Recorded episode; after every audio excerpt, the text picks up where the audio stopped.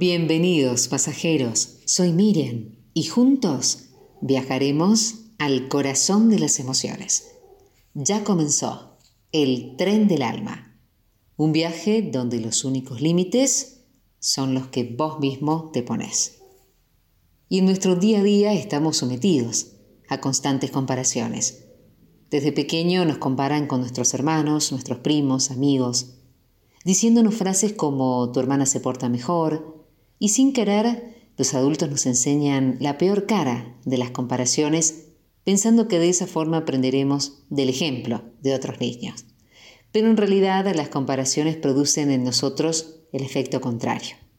En lugar de aprender, observamos a ese otro niño que es mejor que nosotros y nos sentimos mal por ello.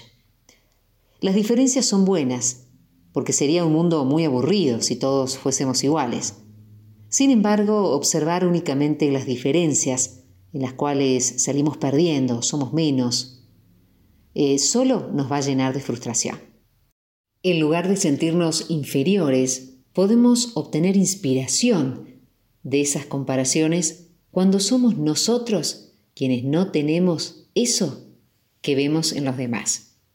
Y si somos quienes hemos conseguido eso que los otros quieren, en lugar de querer sentirnos superiores, podemos ayudarlos a que también lo consigan, ya sea compartiendo nuestra experiencia u ofreciendo un consejo. Todos valemos. Alguien que heredó mucho dinero de sus padres vale lo mismo que alguien que tiene que trabajar duro para cubrir sus necesidades. La belleza exterior tampoco determina el valor de las personas, ni la religión, ni el color de piel, todos somos seres con la misma valía, sin importar nuestros talentos, cualidades, logros o posesiones.